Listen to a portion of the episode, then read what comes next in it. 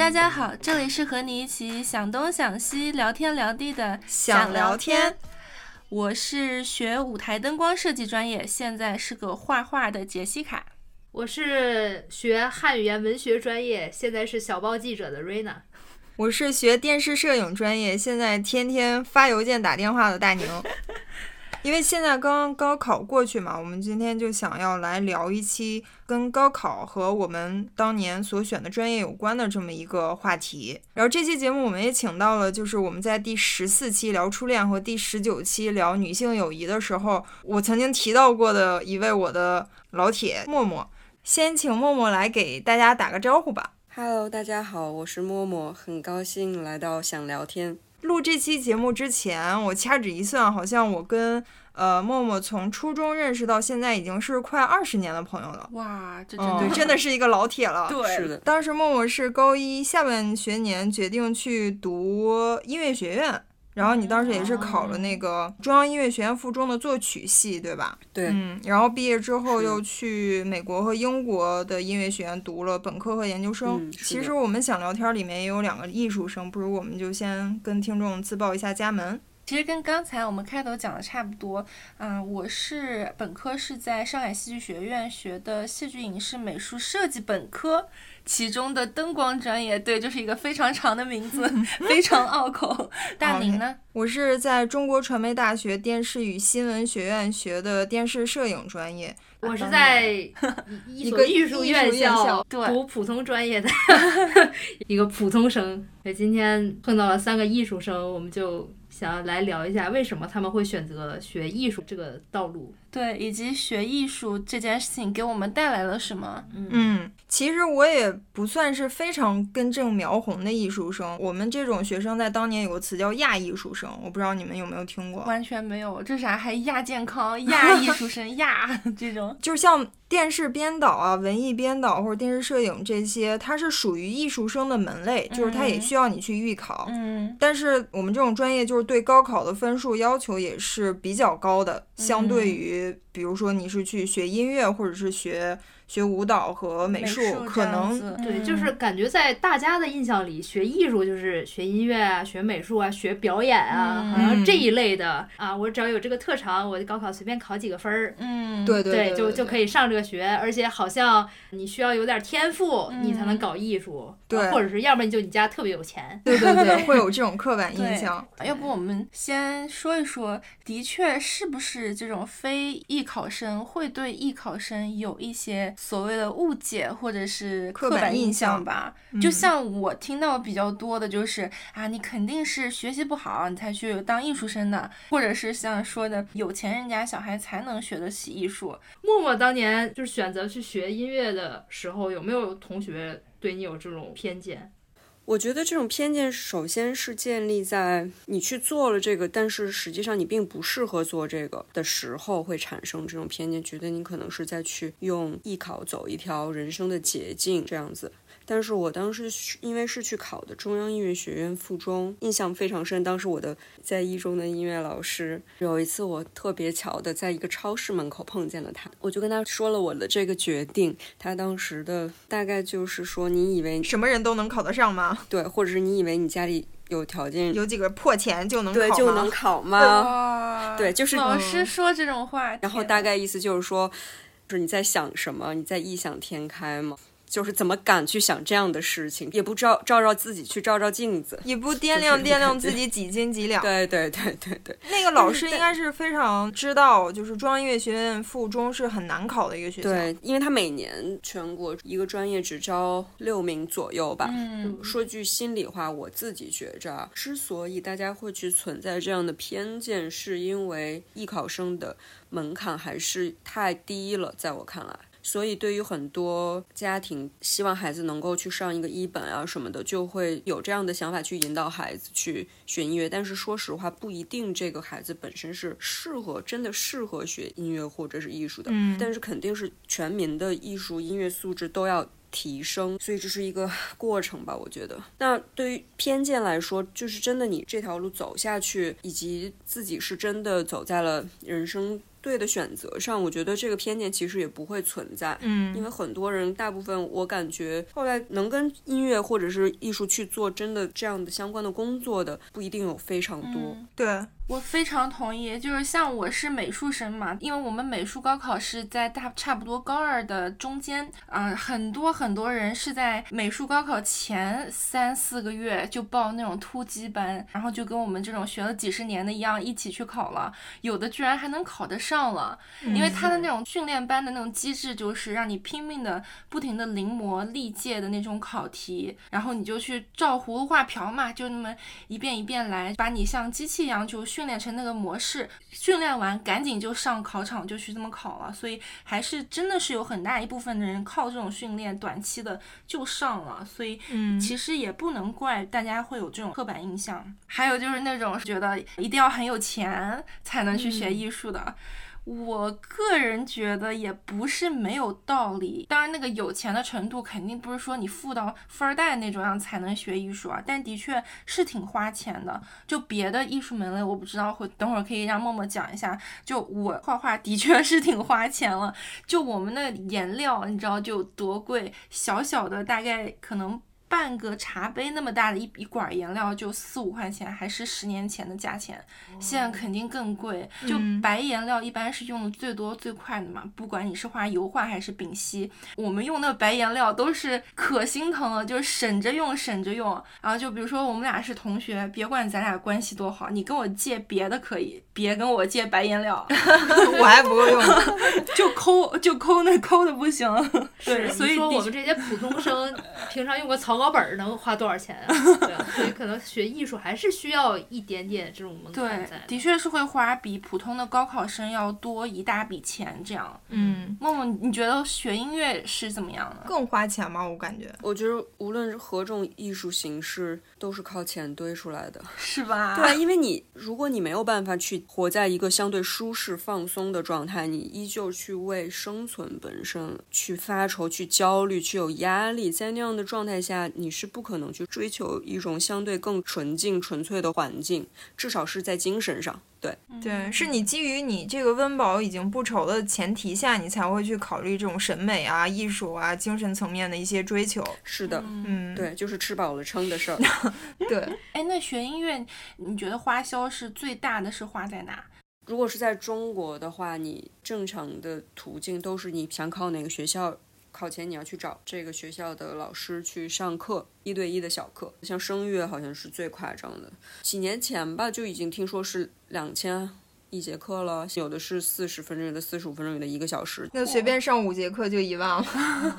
我其实挺好奇的，就是你们是为什么会选择就是学艺术呢？既然这么贵，对不对？对，就是你们之前是自己本来就有这个天赋，喜欢这个，然后还是说已经想好了要要走这个职业发展的道路呢？我觉得是每个人的情况不一样吧。我在中国的学校里面看见，可能同学里面至少会有一半吧，嗯我没有做过统计啊，但是我感觉家里面就是 musician，、哦然后他会希望自己的孩子去继续走音乐这条专业的路，会从小在很小的时候就着重的培养，比如演奏的技艺啊之类的。就那样的孩子童年都过得不太好的，因为真的是童子功对于表演来说太太太重要了。就是你有没有在那个年纪去把肌肉的灵活练出来，你就是是直接影响到你的路能走多远，就是这么现实。他们真的是看着外面的孩子在玩耍，想去去就是不能去。然后基本上我没有听见过说小时候因为不练琴没挨过打的人。就像我们都非常同情学校老师的孩子一样，就觉得 自己的家长在学校当老师可太惨了，你的有一点风吹草动就要被 是像那些钢琴家都是打小，别的孩子出去玩，他得自己在家练练钢琴那种。啊，李云迪的故事还真的很少听到什么半路出家，结果就火的不行不行的。对于我来说，我嗯觉得嗯还好我，我想学的是作曲。其实我开始是有想学唱歌的，因为我就真的是有这方面天赋。有没有天赋不清楚，但是很爱唱歌，以及当时就是感觉因为爱唱歌而，总是自己唱歌啊什么的。高一的时候有一点被大家给惯坏了，就是我提出这个想法的时候，大家都很支持我，你知道吗？他是在当时初中在我们班就经常被 Q，哎，王苗起来唱歌那种，就他唱歌也很好听。就然后到从小就是唱歌担当，对我们初中升高中那一年，就李宇春那个超超女超级火爆，就我们所有的朋友都觉得王木娇应该去参加这种超女的这种，嗯肯定能出来，而且她又是。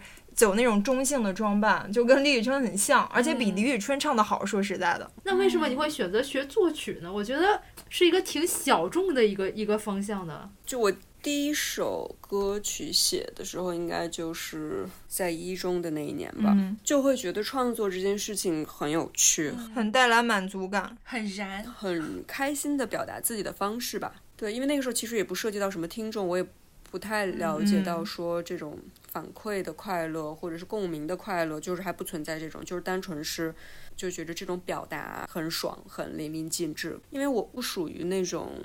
很外向的人，实际上，嗯所以可能不是很善于用文字、用语言去表达自己的那种人。嗯，那我觉得我跟你去考艺校的原因还挺像的。我也是从小就是那种内发的喜欢画画，就从小学开始有这个班儿那个班，车模什么航模，呃，体育，我就是径直的走到了画室，就是想学画画。呃，但比起说是拿画画表达创作啊，我好像更多是享受那个过程。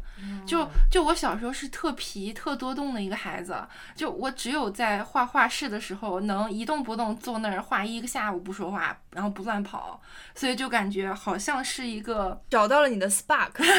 人生影是这样奇旅那个电影里面那个话说，对，可能是吧。然后再加上越学到后来呢，就觉得自己实在是理科太差。就是没长那根筋，我可能在所有的筋全长在画画这件事情上了。我是真的是理科差到高考一模的时候，所有理科加在一起可能还不到一百分儿，嗯，而那一百分里面可能大多数还是那种蒙的。懵的。选择题，选长 C 一短这种。那你这个正确率还挺高的。毕竟所有的理科加在一起嘛，就这还是能够蒙蒙对一些的。对，嗯所以我要是跟大家一起走那独木桥的话，我肯定就是桥还没踏上去就给后面人踩扁掉的那种人。所以就是对我来说是个非常明确的一件事情了，考艺校。但是你，我觉得你还挺幸运的，就很早就找到自己 spark，不像很多人找了一辈子都没找到。嗯，可能我的 Spark 也比较好找，它正好是存在小学兴趣班里面的其中一个选项。挺好的。像你如果当时有播客班，你可能也选了。是我当年去考这个中国传媒大学的这个电视系，主要是因为我当时高中的时候看了一本挺火的书，就是陈鲁豫写的，叫《陈鲁豫心相约》，我不知道你们有没有印象。没有印象。当年的畅销书，他那本书还写的挺好看的，我就记得他写了很多，就是他在凤凰卫视做新闻。报道一些那种世界的一些时事啊什么的，我就感觉幕后工作是一个特别有意思、充满了新鲜感，而且你接触的都是世界最新、最前沿的一些资讯嘛。而且他又是跟我喜欢的，就是那种像写作或者文字表达相关的。他在那个书里面也写了很多他在传媒大学读书的时候的一些经历，然后我就觉得，哎，如果我要做一个就是电视相关的一个工作的话，那我应该就是要考那个中国传媒大学。嗯，所以我当时就去考了。我其实还挺佩服你们的。我虽然作为一个普通生，但我曾经也有过要参加艺考的这种梦想。我当年也有想过要跟大宁就是考他们学院的一个系，但是作为一个从来没有接触过任何艺术，也不知道艺考是在干嘛的一个普通学生，后来就想想，哎，我也是选择了一条自己比较熟悉的道路，还是去高考吧。又有点遗憾，又有点好奇，参加艺考是什么感觉？接着你的疑惑，就我先来说一下我当时是怎么艺考的。嗯其实我我最开始的时候我不了解这个，我跟你的想法是一样的，嗯我就觉得是不是得家里特有钱，或者家里得有关系，嗯或者是你是什么电视世家，你家里有干这个的，然后你才能考得上。然后我这三无选手，啥也没有，家里只有台电视。对，我就只只是会看电视而已，我怎么考呀？因为是萌发了这个这个心愿嘛，就也让自己去接触一些，就我们当时高中考上了传媒大学的一些学哥学姐，其中就包括默默的姐姐。嗯我就去跟她姐聊一下，然后她姐说的就是特别好考，呃不用提前培训，然后就是做一个自我介绍，分析个照片就过了，我我当时就缺这么一个鼓励是吧？你就你就缺一个打听，对，然后我就觉得啊，是吗？然后就树立了我这个信心呀、我觉得我一定得去试试，看来没有那么难。看来这个乐观的价值观真的是可以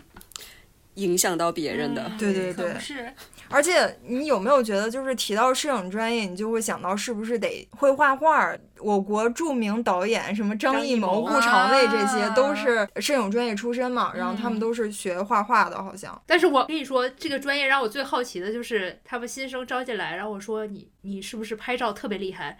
大一的小朋友说，我从来没有用过单反，然后我就震惊了。我以为考这种专业，你一定就是已经会照片对拍到无敌了，你才感觉是考的。嗯是，你看，你就是你就是被这个假想敌给迫害，没有让你去做这种尝试。嗯我其实也不会，完全不会摄影，完全啥也不懂就去考。嗯听到现在的宝宝们会不会已经去报名了？想说那我也行。我我觉得我可以大概跟大家讲一下当时究竟是考了哪些内对容，。赶紧解惑一下。我当时其实是报了三个专业，是电视编导、电视摄影和文艺编导。这三个专业都有三轮儿，三轮儿考试。第一轮是一个面试，然后第一二轮就是面试啊，对，第一轮就面试，哦然后第二轮是专业笔试，第三轮是文化考试，就是他学校还会组织一个文化考试。哦，然后可能大家最感兴趣应该是面试吧。都感兴趣，来面试，先说一下怎么面你。电视编导跟电视摄影都是电视系的，所以他们的面试跟考试是比较相似的。嗯电编是你先进去做一个自我介绍，然后你要提前抽一个那种命题演讲。我像当时奇葩说一样吗？对，就是大概就是一般他会给你这种社会热点话题，然后你对这个事儿怎么看，然后你自己大概要想一个几分钟的一个演讲就行他。给你多长时间准备呀、没印象，好像十几分钟左右。哦，那也蛮即兴的了。对啊，对，其实没有太多时间准备。我记得我当时抽了那个题，然后坐进了一个教室就开始准备嘛。但是我当时前半部分的时间一直是大脑一片空白。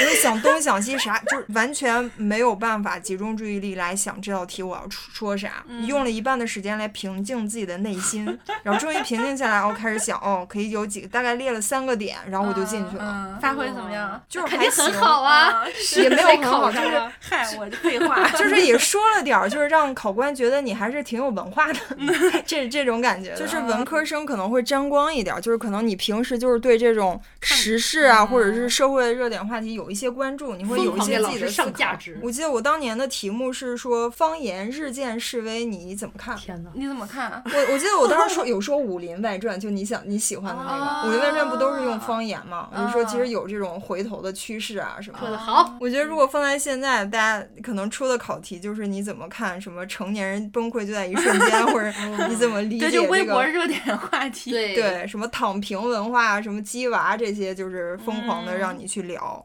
对，其实我觉得他考的比较像，首先你关不关注热点，因为这个嗯对于媒体从业人还是很重要的。哎，是还有就是你有没有自己的一些思想和见解，不管是对是错，你敢去嗯表达，敢去想。对，只要你有自己的想法就行。对然后可能再看看你的表达怎么样。对对嗯，然后电摄主要就是考一个自我介绍和照片分析。照片分析对我记得当时考我的是张绍刚，就是啥传言张绍刚是特别难过的一个一个考官。嗯然后当时我记得那个那个师哥还说那个我带你去一个别的考场，结果到那儿一看，只有张绍刚那个考场是 available 的，结果我就进去了。嗯，进去之后我一看，哟，然后 然后哎，就硬着头皮上嘛，就是大概前面他背扣了一排照片，你从中抽一张，然后看一下那个照片，然后就。给那个考官讲一下这个照片是表达了什么思想，然后用了哪些手法，就构图啊什么这些，就其实也是瞎扯，扯随便就扯一扯很像那。种阅读理解题，有没有？有，对而且要你稍微要有一点艺术修养，你至少能看得出来他哪里好，哪里不好。对对你要是完全这个审美不行，可能确实也考不过。而且我记得好像有一些新闻类的图片，就是可能这个照片是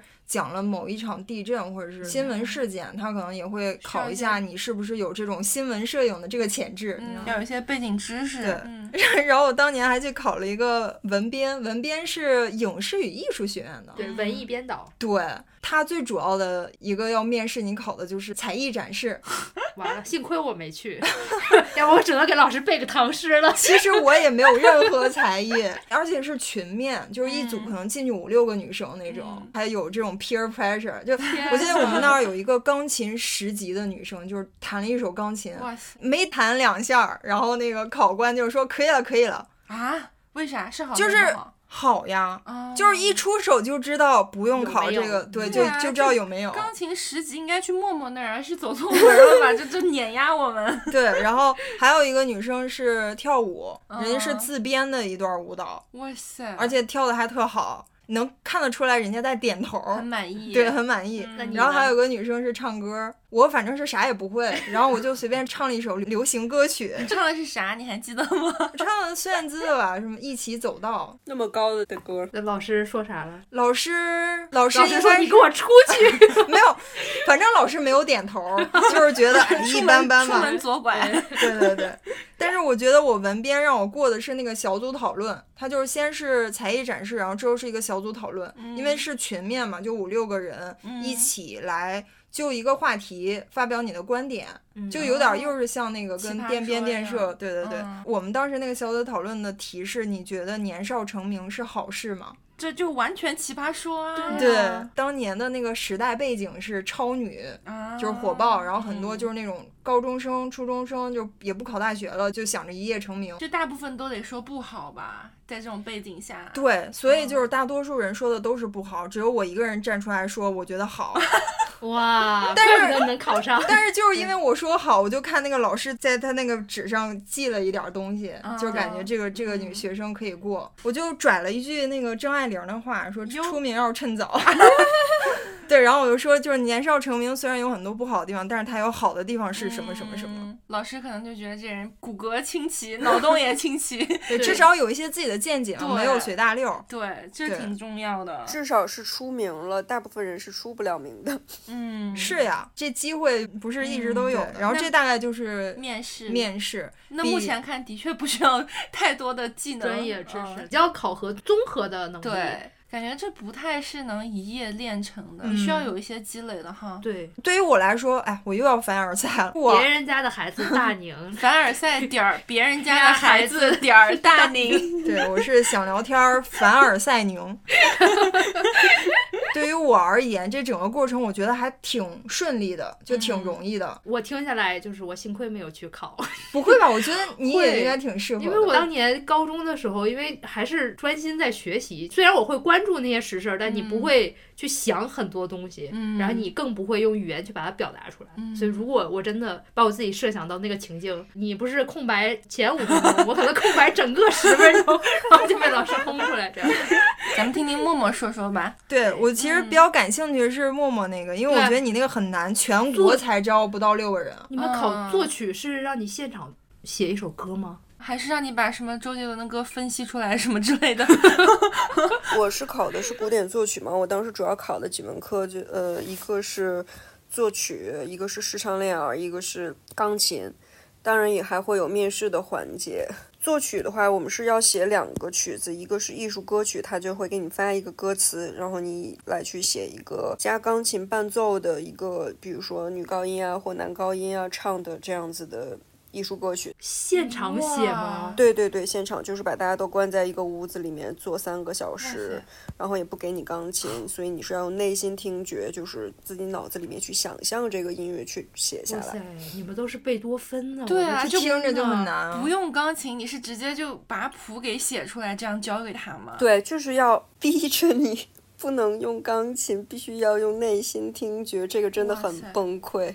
除了这个艺术歌曲以外，还有一个是钢琴曲，就会给你一个两小节，比如说梁小姐的动机，一个主题，然后你要根据这个主题去发展一个完整的三部曲式的这个钢琴曲。而且还是古典的，就是也是我们平时听的比较少的。你要是说写一个流行歌，可能会容易很多。你写一个我看看。不是 我，我是感觉啊，因为你你平时经常会听嘛，你听的就是流行歌会比较多。但可能人家天天听的就是古典了。我也没有，嗯就是都听吧。对，但是我小时候家里会放一些古典的东西，从小会听。嗯就我从一中退学了之后，去准备那个考试，时间非常紧张。到了北京，我印象很深，我是十月一号开始上的第一节作曲课的，然后考试的时间是第二年的四月。就半年的时间。嗯，对，其实当时所有老师都觉得，就建议就让我做好 肯定要考两年的准备，很困难的。就是那那半年真的是感觉是被虐进去了，嗯 就是就是因为很难。听着就很难，就感觉你你这玩游戏才注册了个号，直接就夸把你扔到一个高阶玩家的一个地方。哎，真的是，所以刚才我们普通生的偏见根本就是瞎说，别人这嗯哪是捷径啊？这这不是捷比我们径。太在我看来，这比高考可难多了。对，我也觉得比高考难。而且像这种什么呃临场发挥的东西，你首先心理素质要非常过硬，要不然你随便一紧张就就紧张没了。对，而且你是要临场有创意，你不像嗯高考，我就是肚子里有啥我就往题往外倒就行了，嗯你也不是需要你发挥什么创意这种东西。真的，而且我觉得对于天赋的要求会很高吧。我觉着学音乐还真的是天赋蛮重要的，要不然会会很辛苦。不是说你不能够去走啊，就是你如果真的是非常热爱，然后那天赋很一般的话，就真的要比别人多花很多时间去练习。我记得当时考学的时候有有门课叫视唱练耳，叫什么？视唱练耳。我一直以为你在说师生恋。对视唱练耳，我有听过这个词。考学为什么会有师生恋的这个我也纳闷儿呢，可不是？好像视唱练耳是最难的一个吧？应该是考所有考音乐的都要考这对，所有考音乐的都要考这个。它就是基本上，你比如说当时我考的难度就是给你发一个谱纸，然后会在钢琴上弹出各种和弦，比如说四个音的和弦，呃，一段旋律加变化音的。和双声部就是左右手一起的，就是每个弹几遍，你就是都要默写下来。然后如果你题写不这个不不及格的话，你就没有办法进到下一轮的考试。这就跟你那个考驾照一样，你压线直接 fail。我觉得视唱练耳还是有有让我挺抓狂的，在当时，因为我稍微的补了一点点，大概也就上了一个多月的课吧，就是知道了什么是视唱练耳，以及那个时候可能能听出来一个音、两个音啦，对。但是四个音的话，就对我来说还是天方夜谭。在那个时候，耳朵的敏感水平，其实比如说你长时间不去有意的去刻画或者是去练习的话，它也是会退步的。就可能考学的那个值会是每 每个人很大一个阶段的一个高峰值，我感觉。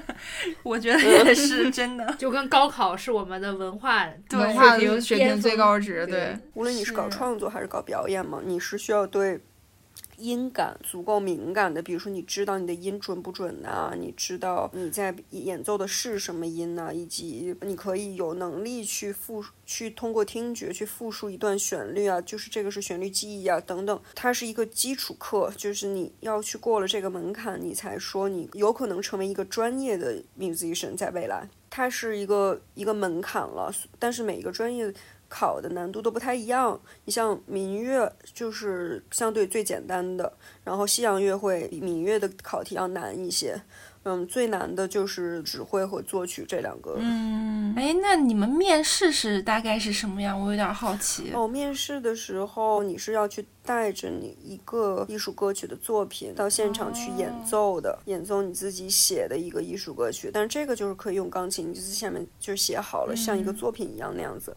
还会需要唱一首民歌，嗯，之后就是老师问答的环节了，就可能问问你怎么来的呀，坐地铁还是打车呀之类的，老师可以来想聊天，这种 small talk。嗯，想问什么问什么那样子，也也没有觉得是很吓人的那种问题。你们俩这种面试都还蛮难的，我觉得我们考上汽的面试就相对随缘一点啊，因为我们面试是最后一个环节了，我就先从前面讲，我们当时是也是一样嘛，应该是需要全国到处跑去考人家学校的单招，对，对吧？一般这种所有这种美术学院或者艺术学院，像中国美院、中央美院啊，这个美院那个美院啊，清华美院，他们的第一个考试一定是基础考试嘛，就是考你素描和色彩。但是可能每个学院的每个专业略有不一样，可能有的时候人家是现场摆一组静物让你画，有的是给你一张静物的照片儿让你画，就嗯会稍微有一点点不一样，但形式都是一样的。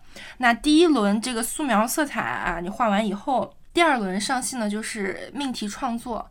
有一点像你那个，但是我们是用画的。比如说，他会给你一个主题，就很抽象，什么烦恼，什么 什么奇迹，什么盛夏，什么城市的高度，这种你也不知道他让你干嘛的这种这种题目。这就是要发挥你自己的想象力跟创造力了。对，肯定是要考你这个能发散到什么程度。拿到这个题目主题以后，你就根据你考的专业不同，比如说你要考服化，就是服装与化妆的话，你就。是要根据这个主题画一个服装设计稿出来啊，你随便你用什么材料，随就三个小时吧，就你交卷这样子。然后如果你是考，比如说啊舞台舞台设计和灯光设计的话，你就自由发挥，就你想画什么都行了。一般是考考验你对这个想象力和这个场景的把控。然后前面这两轮你过了以后呢，他会放榜。就是密密麻麻的考号写在那个上，那个一个大榜上面，你就去找，你找到你的考号以后，你就去参加第最后一轮的面试。所以基本上到面试就，我是个人觉得是比较看考官心情了。我觉得，因为我当年很简单。他就是坐下来说：“哎，你叫这个名字啊？啊，因为我的名字有一个生僻字，特别复杂。然后就就着我那个生僻字又聊了好久，说是什么意思啊？说历史上有什么意思啊？然后就大概聊一下你为什么考这个专业，你这种很基础的问题。但是我也有听到我我同学有被问到什么，你是怎么理解戏剧舞台这门艺术的？就这种大问题，好难 答。就就对于一个高三的学生，绝对会现场蒙圈的那种。”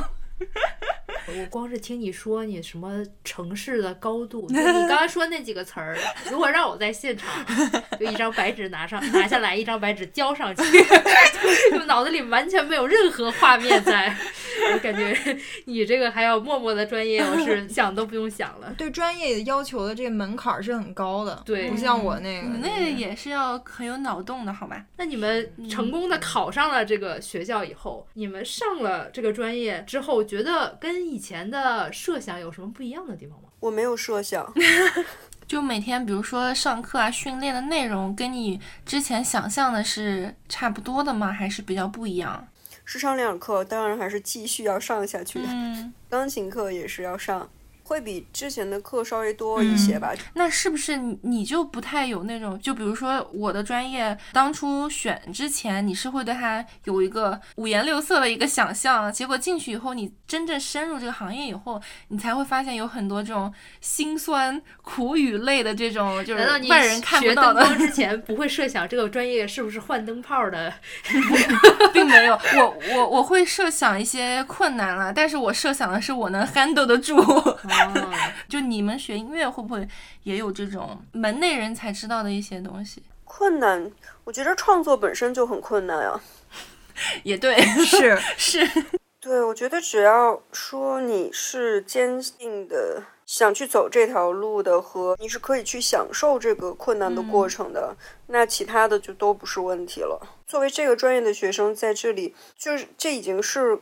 很好的环境了，对于我来说，我没有太去设想说他会怎么样。在进去之前，就只是明确我想成为一个作曲家，在未来就朝着这个方向再去走吧。别的也没有想太多，可能嗯，好坚定呀！专业学院附中整个它的教学啊，包括学生啊，就是这个环境跟普通的学校，你觉得最让你感觉不一样的地方在哪？我觉得。这个环境会对孩子会早熟非常多，因为很多孩子其实都是在很小的时候就来读了。就是我的同学，其实大部分大家，因为我是高一插班进去的嘛，然后高一插班进去是只对某几个专业开放，大部分的专业都是不开放的。嗯，所以大家其实都是至少是从初一就进来，或甚至从小学五年级就进来。夸不夸张？然后有一些孩子就直接就住校了，等于是大家在很小的年纪就一起生长在这个环境，是个非常小的环境。因为每个每个专业招的人都不多，一个年级就只有三个班，然后每个班可能就二十多个人这样子。所以他们是从小学五年级就知道，比如说我以后要当作曲家吗？这比那什么练习生还要狠啊！对啊，我觉得那么小就去走这条专业的。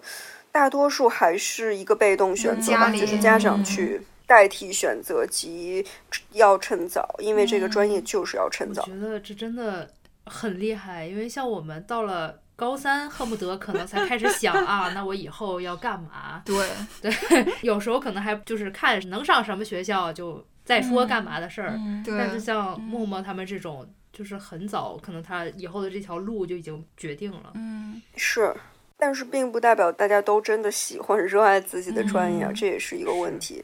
如果真的不是他喜欢的，他当他想再去做别的选择的时候，他已经没有这样的机会了，因为他对于高考来说没有竞争力，对，在文化课上，他就只能是等到毕了业、走完这条路了之后，再以这个学，因为学校毕竟是在中国是好的学校嘛，就再去看想办法转行。嗯对，就你得先把南墙给撞了再说，嗯因为这个是其实真的是一个小社会，再加上因为大部分的同学都是搞表演的嘛，然后表演这件事情它本来就是一个独木桥，就是舞台只有一个，嗯，你是在前面作为 soloist，还是后面乐团当中的一员？它真的是一个非常巨大的反差，所以谁都希望是专业最好、最被看见、最被老师疼爱，以及最有机会去成为前面的 soloist 嗯的一个人。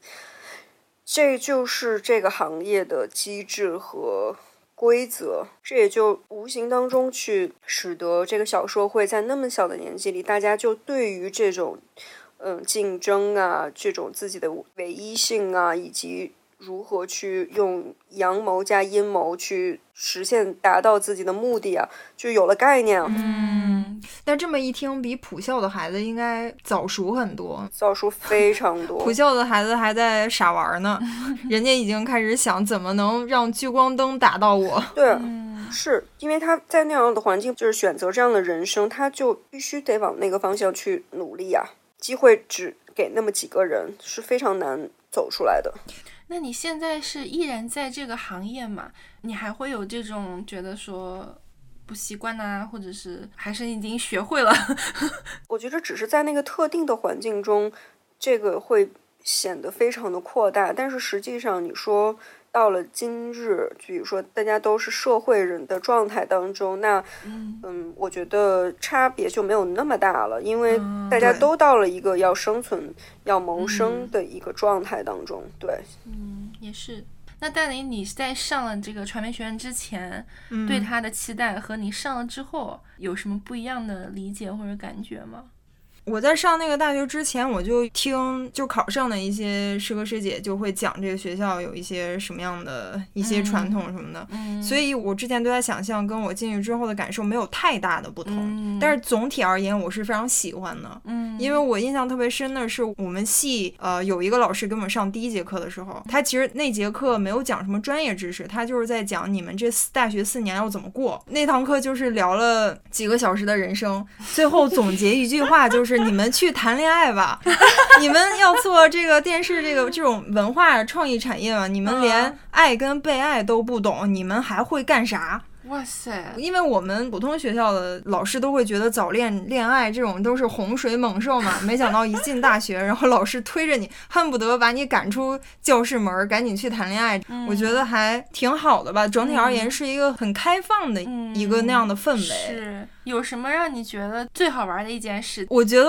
学我们这个专业最爽的一件事儿就是嗯，你可以疯狂的各种看电视、看电影、看综艺节目。啊我们都会有这种课，就是观摩课，嗯然后而且还有很多那种专业课，就是会给你拉片儿，就分析这个片子。嗯，然后观摩课就是一个系的学生坐在一个大阶梯教室里面，共同欣赏一部电影儿这种。嗯但是你回头要交一个作业吗？啊，不用交作业，哦，就是看。挺好的。对，因为我平时就非常喜欢看电视，嗯所以对我来说就很享受。而且你嗯你现在看不是一个不务正业，你就是在学习，你的专业就是要求你去多看，尽量多看。就像咱们学校好像这两年开了那个电竞专业，哇塞，对，就有很多学生说 我要考这个专业，我是不是就学打游戏？然后后来看那些纪录片，说什么都教，就是不教打游戏。啊对，他会教你这个产业的发展，以及怎么去啊写那种游戏剧本之类的专业知识。嗯制作游戏了，被这个名字给蒙骗了，以为是教打游戏的。对，但是我觉得他上课肯定会给你放很多游戏的那些画面啊对，可能也有欣赏游戏赏析课。对，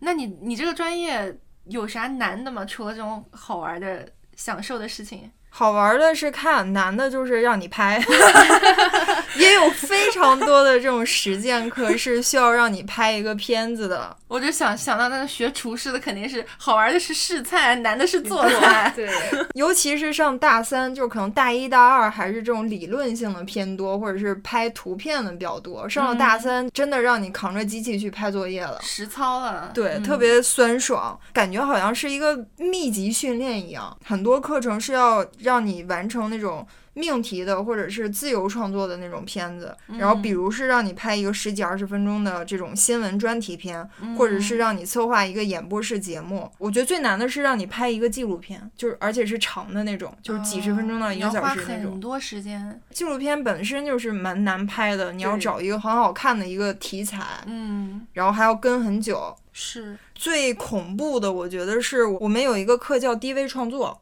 这个课呢，就是一个密集式的训练，它让你 两周教一个五到十分钟的短片。哇塞！我感觉它也是比较像你的肌肉记忆一样，就是用这种高强度、快速的，然后让你适应这个行业的节奏。对，就练你是，而且它不是小组作业，是你一个人教一个。对，所以就意味着你第一周时间开始写你的剧本儿，嗯，然后写你的分镜，还要找演员、找场地，嗯，然后用个一两天时间拍，然后剪。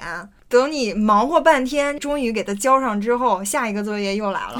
每天都是连 deadline。轴转。是，我就感觉大三那年，我每天都是扛着相机、三脚架到处跑，拉着我的同学各种拍作业。嗯，那你这种密集的情况下，你还会拖延症吗？我 我有好奇一下。没有不给你这种拖延的 机会，没有这种缝隙。就虽然是感觉很累，然后压力也很大，嗯，但是确实也很爽。是吧？嗯，因为创作就是一个给你非常大满足感的一件事情。嗯可能那段时间也是你成长最快的时对你其实非常享受。你一开始就是有一个很小很小的一个想法，然后你慢慢把它扩充成一个小故事，嗯，然后你在脑子里面会想它用哪些镜头去表现出来，最后你自己亲自去把它拍出来，然后再给它嗯剪出来呈现出来。我觉得这就是学艺术最妙的地方啊！像对杰西卡就是设计这种专业也是，嗯他也是从一个想法，然后最后就是看到自一个己的完整的呈现。，对，在嗯自己眼前。你不像我们嗯学什么汉语言文学，我我们很少课是写学写作的，有很多都是什么古代汉语、现代汉语、什么当代文学，你学半天你也没有作品在，你没有就是实操对哦你只是在看前人的一些经验什么的，哦对，所以你自己的成就感就会少很多。嗯，所以我觉得痛并快乐着，这整个过程还是挺爽、挺刺激、挺嗯就挺来劲的那一年。是。很有意思的是，你会看到别人的作业，就我们会交完作业嘛，老师就会评作业，大家就坐在教室里面看其他同学拍的那个五到十分钟那短片是讲个啥故事，然后互相吐槽一下。哦，原来你是这样的人，你会写一个这样的剧本。你们会要评分什么评高低分？呃，老师老师来评，嗯嗯，老师会最后就综合你的所有作业，会给你一个成绩，嗯，这样子。杰西卡呢？呃，上回说到我是考了三个专业嘛，讲三个专业其实都是录取了，结果我当时就是选了舞台灯光设计，因为就传说中是最强的、最厉害的，然后分的要求也是最高的。然后我脑子里面当时选的时候呢，想象的是会是一个在剧场里面指点江山的那种诸葛亮那种那种形象。我当然知道诸葛亮不是谁都能当的，所以我选的时候也会有小小的怀疑过，会不会很难，自己能不能 handle 住。结果去正式学了以后，就发现果然很难，果然 handle 不住太好了，我们就爱听这种。打脸的故事，对不对？就真的不是诸葛亮，不是人人都能当。就从你刚开始教你一些基本的东西，教你认剧场里面的各种灯，每个灯的属性，这些灯的照射距离，光是散的还是聚的，在剧场里面怎么用，用到哪一排，就非常基础的这种东西，我就觉得有一点头大。因为灯嘛，就跟电啊什么这些接线啊什么这些相关，就很很男生很理科的东西嘛。嗯，其实跟我的调性是有点不太一样的，但怎么办呢？自己走选的路，就是你跪着也得走完，所以我就一继续学嘛。基础的就比如说还有教你怎么接线走线，怎么装台，怎么画那个灯位图，出图纸给工人去去弄，就这些东西。基础的硬着头皮上完以后，稍微好玩点那个阶段来了，就我们会有各种小练习，可能跟你拍那个啊作品也会有点像，就我们会有各种模拟光效的练习，就比如说啊，你挑一个季节，比如说我挑春天的傍晚，你就去模拟一个光效，你可以自己摆一些道具，摆一些假树啊，或者是那种假山，或者是还可以选让你同学站那边帮你演一下什么之类的，你就去模拟那个时间的光效，嗯，还有就是一个。稍微比较大一点的，就是你要和同学组队，就两人一组，你们设计一段情节，然后你们去为那个情节设计光效，然后汇报。汇报的时候，然后你要全部灯全部接好，全部那个灯光变化你要编好，然后一个人去演，一个人去控台，就控制那个光。对，当时我是演的那个，我们弄了一个非常愚蠢的一个 故事，是什么？其实很很蠢，就想说，OK，嗯，我就在那边山里面啊徒步，可能一开始是傍晚的光，然后走着走着，哎，天黑了，哎，下雨了，然后我突然前面有个山洞，我就钻进去了。然后山洞里面的光就是山洞里面的光嘛，不一样的。对，然后你包括打雷闪电什么那些也是有的。然后你进了山洞，你就开始往前探索。有的时候山洞的顶上会开开个眼儿，然后就有天光漏进来一点。然后但是你想想往上爬又爬不上去，所以你只好继续往深处走。走着走着走走走了很久，终于嗯前面的山洞洞口开了，然后你你爬出去，就那个光你能想象就是一直在变化，这样就是为了让你们。能够展现自己对于这种灯光的控制，对于灯光能够营造出什么样的氛围的这样的一个练习。对，大家选的各种小设计、小情节都很好玩，所以这一阶段是其实是好玩的。所以我又觉得，嗯，好像又没有那么不好 handle 了。嗯，然后再往下呢，就是又是我最头痛的，就是我们会有光学电学课。就是 hardcore 的物理题，你懂吗？硬核，真的是头大，而且是你我们最后是要每学期是要闭卷做题考试的那种，你要考到一定的分，我非常头痛，是让我最劝退我的一件事情吧。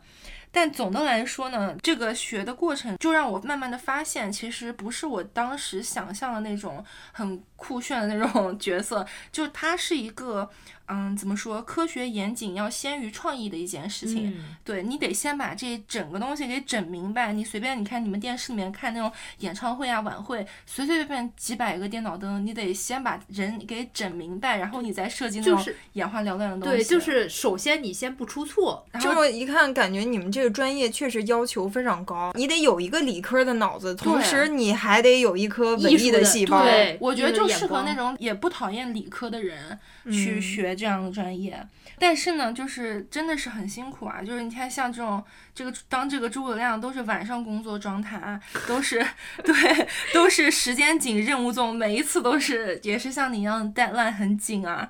而且是你是精神高度紧张，就你不能出一点错，因为都是现场演出嘛。是你万一哪个线没接对，就是舞台事故，对，短路了你就完蛋了，你这个演出。对，而且都别说九九六了，就动不动都是熬大夜的，整晚整晚这样子。所以当时是对我的健康产生了一点问题，就我觉得我是不足以 handle 那样子的工作呃性质吧。所以尤其是你看还有什么啊节假日，就更别想了，不可能有节假日的，因为节假日都是演出旺季嘛。就而且你一。个组接着一个组，你要很强的交际能力和这个环境的适应能力，所以这一些就让我觉得我不太能够把它当成一个终身的职业来做。就喜戏剧嘛，你喜欢是喜欢，是有情怀，但你得考虑到将来嘛。那你现在是在做什么工作？我现在是在做一个设计师，对，平面也做，画画也做，视频也做，就是一个啊，视觉相关的，视觉相关的设计都做，对。就是上班的那种，还是捡起了你的美术老本行？嗯，算是吧，是从那儿开始捡起来的。所以接着刚才说啊，我就慢慢就觉得这个行业不在我的那个兴奋区间内嘛。嗯，但是总体回忆这个上学的过程，其实还是好玩的，因为你知道，虽然我的。主线剧情是这个灯光，我没有特别有的有这个 passion，但我享受这个四年学习的过程，就是我们的支线多啊，我们支线剧情非常多。因为你知道，戏剧是一个综合的这个艺术形式，就你不可能躲在山洞里面只闭关修炼一个专业，所以我们四年就啥都得学。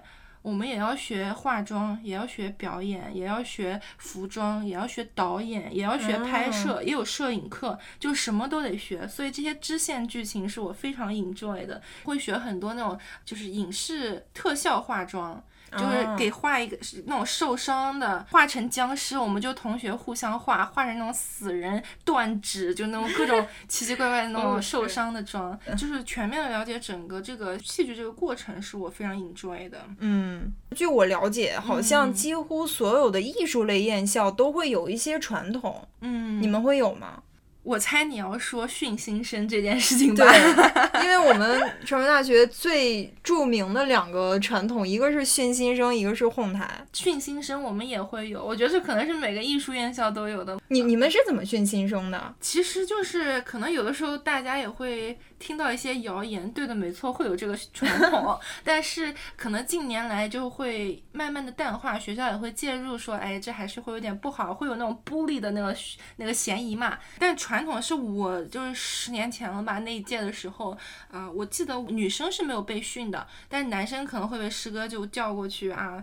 就谈个话什么，大概就是跟你说点规矩。因为学艺术的这种，尤其是什么表演啊这种，去了以后都很心高气傲的，觉得啊自己考上了全国不得了的这种顶尖的艺术学院，就会很很傲气嘛，难免会有点不服管，或者是会有一些呃太有个性的事情，所以师哥师姐就会把他叫过去，就来说一下规矩，这样。对，然后我们方便以后管理，嗯，可能吧，可能就是让他们不要太啊张扬、年轻气盛那种感觉。女生是我是没有太大感觉的，我们比较温柔。然后我我是知道我们同班的男生当时是有训师弟的。其实后来我听说了以后是觉得特别愚蠢。当时是同专业是在一层楼宿舍嘛，然后新生去了以后就会收到从门缝里面塞进去一个纸条，今天晚上几点钟几零几见，然后。然后必须来诗歌流之类的这种条子，就像什么《武林外传》里面传那个对下战书一样的感觉。完了以后，师弟可能啊就去了，去了以后一进门，可能午夜十二点，天很黑了，就进门就发现几个师哥在从剧场里面搞了几台大灯，然后接着线，然后一开是灯光专业，然后师弟们一进门，咵大灯一开，然后晃着人家睁不开眼睛，就是那种训 犯人、审问犯人的那种灯光，然后就看那个灯的背后里面几条黑影，就是师哥们就躲在黑影里面，你看不清楚到底是谁，然后就是说做一个非常严肃的声音出来，就是说坐下。然后就几排凳子摆着嘛，然后学弟可能就过去就坐，然后就开始讲规矩啊什么这种，就是这个形式可能大过于内容，就是会有想要给你一点这种，我听起来还挺有仪式感、震慑感。对，现在想起来有点愚蠢，就年轻时候会干的事情，就还 其实是好玩的，对，也不会有太多的肢体啊，对，没有任何的肢体，往往这种被训过的新生跟师哥师姐的日后关系会更紧密。对，因为就是在他们刚入大学啥还不知道的时候，其实就有一个人已经在跟他们说这个学校是怎么样的了。嗯，对，其实挺好的。像我们要是没被训过的，想要认识师哥师姐，你还得去搭讪。像我就一直不认识师哥师姐，这也是我挺遗憾的一件事儿。你们学院没有这种训新生的这种传统？我们系其实我入学的时候也已经非常淡化了，因为系里其实的态度是不鼓励训新生的，因为有的学院训的比较厉害都，有点变。味儿了。我听说别的学院会有那种，比方说师哥师姐叫你过来，你们不是才艺展示吗？挨个给我才艺展示，你当时表演的是啥？然后每个人都展示一遍。然后有人就唱歌嘛，唱的那个调不够高，就让你高八度，然后就一直 高八度，一直让让你把那个嗓子唱破。然后包括还有就是让你去操场，这是有点变态了。对，但是我没实际见过，我只是听说而已。就实际是什么样的情况，其实也也不好说。现在还会有吗？其实我入学的时候已经很淡了。嗯，我觉得可能之后会越来越淡。现在师哥师姐也挺忙的，也懒得理你。对 我们那届其实就是师哥师姐请我们吃了顿饭。啊，哦，然后我们对下一届也没有任何的仪式感，就是连饭都没请。对，对，我们连饭都没请。对 我们班比较抠。我觉得就是像那个杰西卡刚刚说的，其实这种艺术院校的学生，他刚入学的时候难免会有点心高气傲，觉得自己是天选之子这种感觉，还是需要灭一下你的这个傲气。嗯。我觉得我们学校另一个传统还是挺有意思的，就是？后台是吗。？哦，对后台。没有来我们学校上过学的人，可能有点不太理解，因为在当年还没有郭德纲他们这一波 就是相声的这种，嗯咦，这这种东西的时候，嗯然后可能外人就会觉得你们太没有素质了。这些观众怎么回事？对，因为我们的后台是这样的，就是不管是一个什么样的演出，如果他演出的不够好，或者有哪个地方观众不喜欢，观众就可以自由的。表示他们的意见，最典型的就是在底下拿传单折个纸飞机，然后往扔纸飞机，哦。扔卫生纸，对，扔卫生纸。然后我之前有看过那个段子，就是说台上四个主持人走上来，然后不是一排走上来吗？嗯，然后底下人就在喊左右左，对对对对，那个台上台下互动的氛围特别好。对，非常多的这种互动。对，控台这个传统其实它的内核是好的，嗯，它本意其实是说，你并不是任何所有的表演，你只要上台我都会尊重你，你必须得拿点真东西，然后你的表演质量是真的过关的，那我作为观众我才会给你鼓掌，然后给你欢呼。我记得最有名的一个新闻是当年唱《两只蝴蝶》那个庞龙。啊，对对对对，来传媒大学表演的时候唱那个《两只蝴蝶》，因为他的歌就是可能他唱功也一般，音乐素养也没有那么高吧，大家就疯狂的哄他，然后扔纸飞机，然后那因为庞龙之前没听过。这个传统，对他就觉得我唱了二十多年歌，从来没有见过素质这么差的观众。然后下面的学生就说：“我听了二十多年歌，没听过你这么差的歌手。哎，默默，如果你表演的时候遇到我们学校这种哄抬，你会生气吗？哦天哪！我觉得对于表演者来说，他一定是会产生自尊心上的打击的。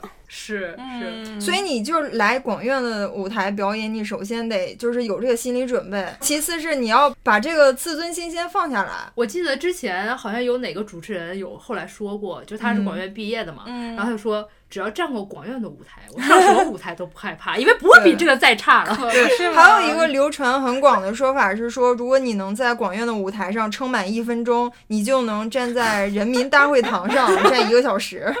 哎，你们说的这个是毕业演出吗任何不？是演出任何演出，只要是上台的演出，因为我们学校里面会有很多请一些明星来表演，或者请一些明星来演讲。也对，也会有我们自己的什么歌歌嗯歌也会有自唱大赛己的啊。广院之春、风采之星这种跟选秀节目似的，就是让学广院学生自己上台唱个歌，嗯或者是我记得我们那时候还有个传统，就是每个人说都在大学四年要站一次广院的舞台。对，嗯，被扔一次纸飞机。是，我觉得尤其是放在当下这个传媒环境，你其实还是要有对舞台有这样的一个尊重之心。嗯我觉得就是，尤其是像我们这种学电视或者学这种传媒相关的，你嗯在这种环境里面洗礼过之后，你就会自然而然知道我要做一个水平过关的电视节目，或者我要做一个水平过关的一个内容，我才好观众。对我才好意思拿得出手。我并不是嗯所有什么拾烂钱的这种东西都能拿得上台。嗯，对，我觉得这个还是挺重要的，尤其是你作为这个专业的学生。是大宁，下次你嘴瓢我就轰你，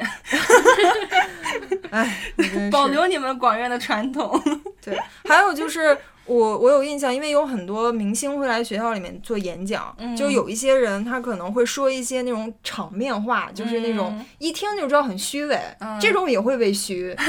我觉得其实管院有一个呃内核是说不欢迎任何虚假和不真诚的东西，嗯。就是但凡你这个人有点装逼，有点装，有点装十三，或者是你有点虚，你你肯定是混不开的。你一定是那种非常真诚的这种为人，然后你才能混得开。包括来广院舞台上嗯表演的一些明星啊，或者是演讲的一些什么主持人啊之类的，都嗯都是这样的一个待遇。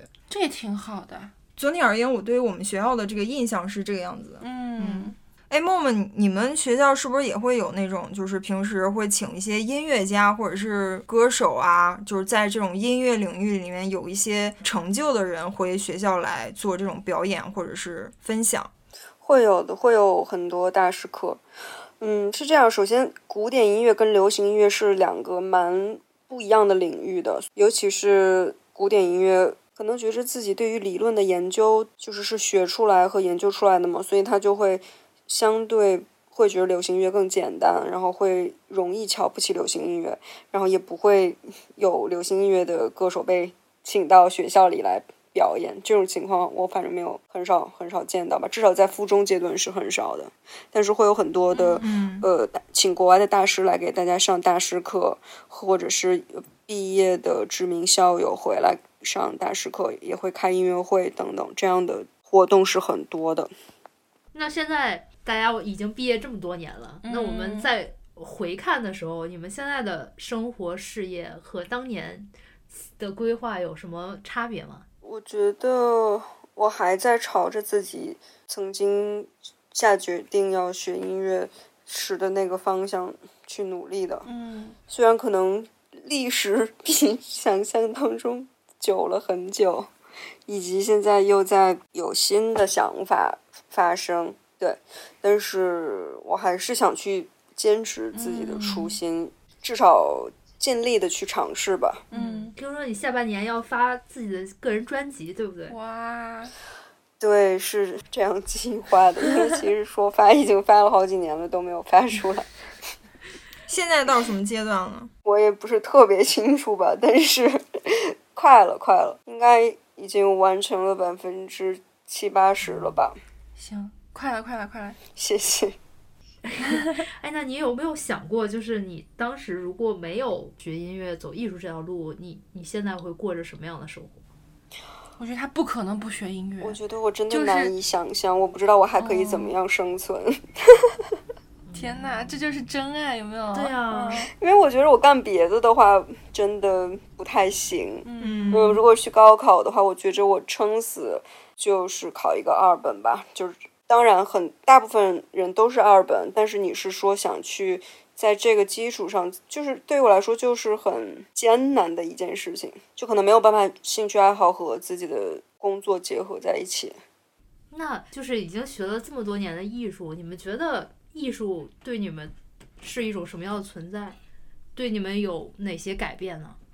我觉得还挺多的，对我来说，嗯因为嗯、即使是我之后果断 转行，就我现在在做的依然是算是设计这个行业嘛，算是我整个人生都在跟什么艺术设计这方面在沾边儿嘛，所以对我来说，我觉得是完全就是塑造我这现在这个我的一个过程。哇，就总的来说，戏剧是一项非常复杂的集体的艺术，就中间哪个人的哪一环没扣上，它都不是完美的呈现。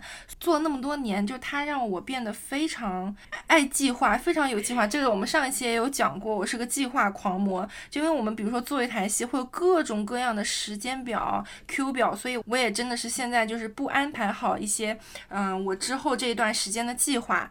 我就心慌慌，就感觉要出错，所以整个就变成我现在这个呃生活习惯都变成这样了。另外也是，就学戏剧的人，我觉得都是嗯、会感知力和这个共情能力会比较更强一点。就我们都会第一件事会先研读这个剧本，会研究这个故事的基调啦，这个剧情走向，这人物心理变化等等等等，然后你才是去做这个设计。所以，就剧本和小说可能最大的区别就是，剧本是大量的这种台词对话构成的，就第一人称嘛，所以你读的时候需要不断的带入各种各样的角色，然后甚至你脑子里面会有各种各样的画面，所以你是每读一个剧本，你都需要不断的共情这些角色嘛。这件事情干了四年，就干多了以后，你自然的会。就对生活中也会对别人的情绪很敏感，就可能对自己的情绪了解也更深。这样，就我到现在都会看电影、电视嚎啕大哭那种。有共情力很强。对是。这个问题再问一下默默，嗯你觉得就回头去看学了这么多年的音乐，它对你的性格、人生观、价值观、审美各种方面对你有哪些影响或者改变吗？我觉得音乐是我的真理。真理怎么讲？我觉得是因为跟音乐的缘分，使得我有机会和可以持续走在精神探索的人生的路上吧。然后我很开心，我有这样的经历，对未来也会很期待。嗯就是因为音乐创作这件事情本身，它就是一个无中生有的过程，嗯所以它真的是一个很去探索思维的和想法、灵感啊、包括就直觉啊、等等的嗯这样的一个过程。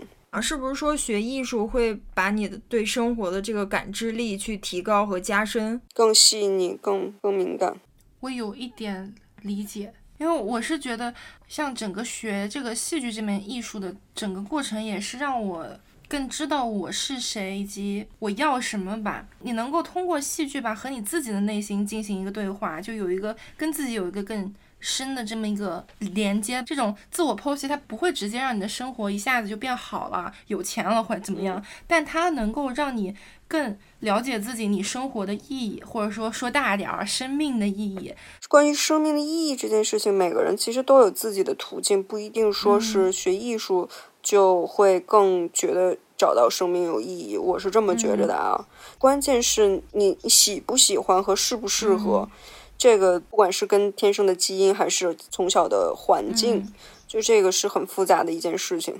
那今天很开心能请到默默，呃，作为我们的嘉宾，跟我们分享了嗯关于学艺术，呃，对于自己的人生的一些感受和改变。嗯在我们节目马上要到结尾的时候，再问最后一个问题吧，就是如果你们要给呃现在正在考学的一些小朋友们一些建议，你们 会跟他们说点什么？